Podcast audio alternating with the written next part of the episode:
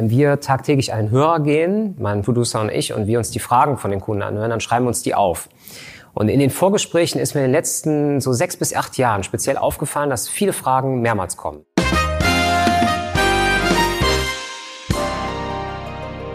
Herzlich willkommen hier auf dem YouTube-Kanal von Kreativfilm. Mein Name ist Daniel Feigenbutz und ich bin heute im Gespräch mit dem Gründer und Geschäftsführer von Kreativfilm, Carsten Rusch. Und wir wollen euch äh, heute in einer Serie von YouTube-Videos mal ein bisschen die Arbeit von Kreativfilm vorstellen, aber auch den kreativen Kopf dahinter. Carsten, fangen wir doch einfach mal vorne an. Ähm, wie hast du deine Karriere als Kameramann eigentlich gestartet? Erstmal hallo Daniel, schön, dass du da bist hier in unserem Büro. Freut mich sehr, freue mich auf das Gespräch. Wie habe ich gestartet? Da habe ich mir schon ein paar Gedanken zugemacht, was ich an der Stelle erzählen möchte und beginnen möchte eigentlich im Jahr 2004 mit einer kleinen Geschichte. Denn ähm, ich muss dazu sagen, meine Eltern haben damals zu mir gesagt, mach doch erstmal was Vernünftiges, mein Junge. Ja, beide Eltern keine äh, Unternehmer, eher Arbeitnehmer. Und ich habe dann im Handel angefangen und habe dann bei der IHK eine Abschlussprüfung gemacht und habe mich dann quasi von Zivildienst hin aus der ja, Festanstellung später in die Selbstständigkeit gewagt, beziehungsweise ins Praktikumsverhältnis. Damals bei RTL. Ne? Es gibt viele Möglichkeiten, in diesen äh, Beruf reinzukommen. Und bei mir war das so, dass ich halt den Job des äh, Kameraassistenten für mich gefunden habe und habe gesagt, du machst erstmal einige Monate äh, beim Fernsehen äh, und lernst halt da die, die technischen Know-hows, auch von den Profis und so weiter. Und habe in diesen ersten drei Monaten eigentlich schon gelernt, ähm, Kontakte zu machen. Das kann ich ja vom Handel auch schon, äh, die Leute anzusprechen. Ich bin auf Produktionsleiter, auf andere Kameraleute zugegangen, habe gefragt, habt ihr Jobs für mich? Und habe es dann halt geschafft, von dieser äh, Zeit 2004 bis 2010 mich halt über Wasser zu halten mit verschiedenen Jobs. Habe auch äh, fürs Privatfernsehen sehr viel gearbeitet, bis ich halt dann 2010 mich entschieden habe, mich dann halt voll selbstständig zu machen. Also nicht nur als Kameramann oder als Cutter, das war ich nämlich auch zeitweise, sondern halt dann auch ähm, ja mit Kreativem das Unternehmen zu gründen. Das heißt, du hast in einem sehr professionellen Umfeld gelernt, im Grunde genommen. 2010 hast du dann den Schritt gewagt, quasi als Unternehmer selber aufzutreten. Ähm, was war für dich der Anlass dafür, dass du gesagt hast, nee, ich möchte das jetzt lieber alleine machen? Also ich habe ja einige Jahre beim Fernsehen gearbeitet. Es gab äh, ein paar Zwischenstationen, die kann man ja vielleicht eben erwähnen. Es gab einmal zum Beispiel eine Autonachrichtenagentur, da habe ich so eine Art Volontariat gemacht, kann man sagen. Die haben mich dann eingesetzt im Bereich Kamera, auch im Ausland sehr viel gearbeitet für Autos, Autonachrichten. Waren so tolle Kunden wie Mercedes, BMW, Porsche dabei. Also da war man schon in einem Bereich von vielen tollen Geschäftsführern, Unternehmern, wo du siehst, die fahren große Autos. Das macht Spaß, denen zuzuschauen. Und äh, das Thema hat mir auch sehr gelegen. Und äh, ich habe beim Fußball gearbeitet. Ich habe also bei Sky Sport News habe ich gearbeitet, auch einige Jahre. Da war ich zum Beispiel der Operator, der dann äh, das Live-SNG-Bild ähm, vom Ü-Wagen sozusagen in den Sender gebracht hat, wenn man so will. Teilweise hinterm Tor oder auch mal diese Interviews gemacht. Auch anderthalb, zwei Jahre, also immer eine ziemlich lange Zeit. Und ich habe einfach gemerkt in der Zeit, ähm, irgendwie möchtest du mehr. Also du möchtest nicht nur diesen einen Posten besetzen, es ist halt beim Fernsehen so, das müsste man mal erklären für jemanden, der es nicht kennt, dass du ähm, einen gewissen Posten belegst. Zum Beispiel bist du Tonmann, du bist Kameramann, Beleuchter oder zum Beispiel Regisseur. Und mir liegt immer die Kamera. Das ist auch heute noch so bei Kreativfilmen. Und ich wollte halt ähm, mehr als nur die Kamera machen. Ich wollte auch ähm, wieder ein bisschen mehr mit dieser Beratung rein und wollte auch mich inhaltlich mit, mehr mit auseinandersetzen. Und habe dann halt bei Kreativfilmen jetzt auch die Möglichkeit gefunden, die Kunden halt auch inhaltlich zu beraten. Und irgendwann hat mir mal jemand erzählt, es gibt ja diesen, diesen Imagefilm, ne? also diesen, diesen Film sozusagen für Unternehmen. Das ist meistens ein Webfilm sozusagen äh, mit ja, tollen Rahmenbedingungen. Du kannst quasi selber auch als Regisseur da arbeiten. Und dann war das halt einfach so, dass ich gesagt habe, wenn ich mich selbstständig mache, möchte ich nach einer Nische äh, suchen. Ich hatte ja schon, wie gesagt, bei den, bei den Autonachrichten, beim Fußball meine Erfahrungen gesammelt und vorher auch bei RTL.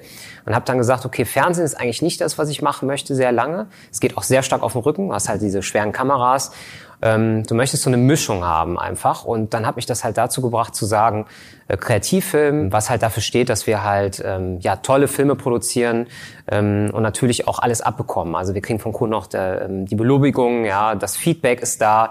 Beim Fernsehen hast du halt diesen einen Posten, du belegst den, gehst abends nach Hause, bekommst dein Geld, aber du weißt gar nicht, was an der Kette noch mit hinten dran hängt. Und ich muss sagen, ich habe da eine, in den letzten Jahren halt eine tolle Erfahrung gemacht mit den ganzen Projekten, die wir da schon hatten.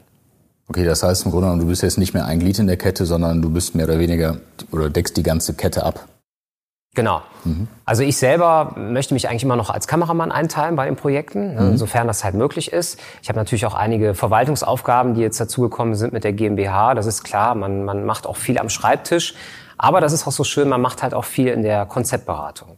Also wir haben bei uns bei Kreativfilmen zum Beispiel einen Producer, der ist eher für den logistischen Teil zuständig bei so einem Film. Das heißt, äh, wir fahren zum Kunden hin, beraten den Kunden ausführlich, hat halt immer einen festen Ansprechpartner nur für die Logistik. Und wir haben halt jemand, der sich speziell auf äh, Konzeption äh, konzentriert und der mir natürlich dann ins Bild auch nicht reinredet. Ne? Das ist natürlich schön, wenn du beim Fernsehen hast du halt ganz äh, klare Hierarchien und du würdest niemals einen Vorschlag machen dürfen. Und bei Kreativfilm ist das so, ab dem ersten Tag, wenn wir einen neuen freien Mitarbeiter haben oder auch einen festen Mitarbeiter, wir haben ja auch einen Auszubildenden, kann man an der Stelle mal sagen, der darf auch wirklich Vorschläge machen, sich einbringen. Und der Kunde ist dann dabei und die Entscheidung findet natürlich beim Kunden statt. Und das finde ich halt auch so spannend. Das ist auch so toll an dem Beruf einfach, dass du ähm, verschiedene Abteilungen äh, zusammen bedienst und der Kunde äh, fühlt sich natürlich gut aufgehoben, weil du hast halt einen Fachmann für diese ganzen Bereiche. Wir gehen ja auf den Zyklus von der Kundenanfrage bis zum fertigen Film noch in einem späteren äh, Teil dieser Videos ein. Was ist denn Zweck und Ziel von Kreativfilm? Das ist eine sehr, sehr spannende Frage. Also momentan ähm, macht mir persönlich oder uns, dem, dem Team, also dem, dem festen Kern von Kreativfilm, macht eigentlich die, die szenische Arbeit sehr viel Spaß. Also szenische Werbefilme, es können Imagefilme sein. Ähm, beispielsweise nehmen wir an einer Ausschreibung teil, dann kommen wir in so einen Zyklus von zwei bis drei Produktionsfilmen, wir dürfen uns vorstellen und gehen halt dann hin, gehen in den Pitch, äh, stellen unser Konzept vor. Ich denke mal, ist auch eine ganz klare Stärke von Kreativfilmen, wenn man so will. Und das ähm, mittlere Ziel kann man eigentlich sagen, was man so in den nächsten Jahren, äh, sage ich mal, ähm, ja vor Augen haben könnte, wäre natürlich auch da noch mal ein, zwei Mitarbeiter einzustellen, die auch da noch mal im Hintergrund uns mehr unterstützen und dass wir mehr diese Filme produzieren dürfen. Ne? Also die Kunden vertrauen es ja jetzt schon wirklich große, riesengroße Projekte an. Teilweise Filme, da hast du 30 Filme, die du in zwei Tagen produzierst und dann schneidest du über sechs bis acht Wochen. Das ist natürlich ein tolles Projekt. Und ich sehe das schon so, dass wir natürlich dann sagen, okay, zusammen mit dem Büro hier, mit diesem Ambiente, wir laden die Kunden ein und wir haben vielleicht noch ein bis zwei mehr Mitarbeiter, äh, die im Backoffice auch dran sind. Aber ich möchte weiter natürlich an der Front sein und auch die Kunden beraten, zusammen mit dem Producer, weil wir da natürlich tolle Erfahrungen bisher gesammelt haben.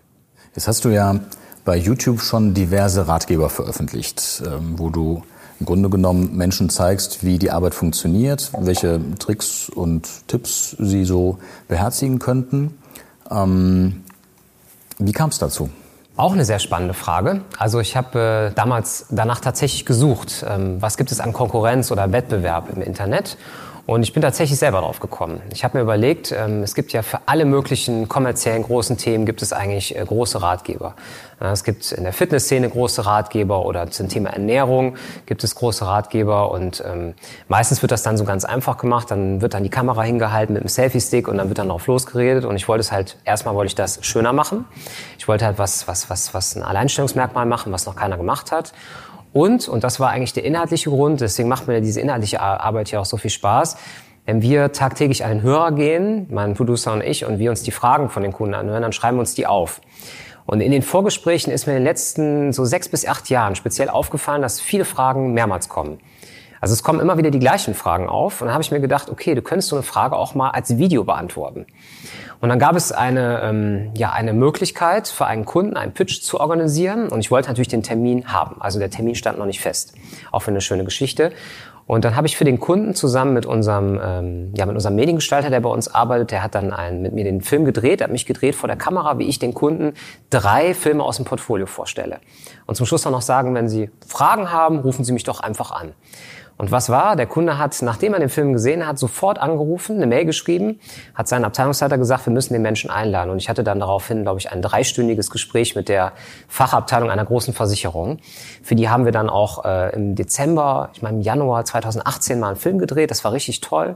War ein super Kunde, es gab eine tolle Bewertung, hat mir richtig Spaß gemacht. Und dann hat mein Umfeld gesagt, Moment, du hast dich ja immer nicht getraut, vor die Kamera zu treten. Mach das doch mal häufiger.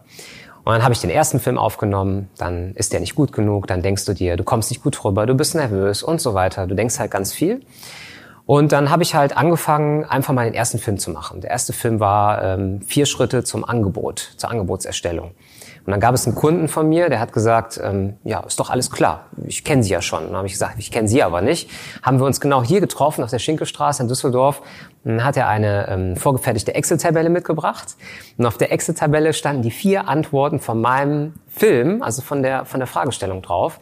Und das war für mich der Impuls, weitere, ich glaube, es waren zehn oder zwölf Filme, also es war der Start sozusagen zu machen. Und dann habe ich auch richtig Gas gegeben in meiner Freizeit, die Themen aufgearbeitet sozusagen neben der Arbeit und halt eben die Fragen dann ähm, ja beantwortet. Vielen Dank soweit. Ja, das war's auch schon vom ersten Teil. Die YouTube-Videos könnt ihr natürlich abonnieren. Ähm, und im nächsten Teil dieser Serie geht es darum, was braucht es eigentlich für einen erfolgreichen Imagefilm? Und wir freuen uns, wenn ihr auch dann wieder einschaltet.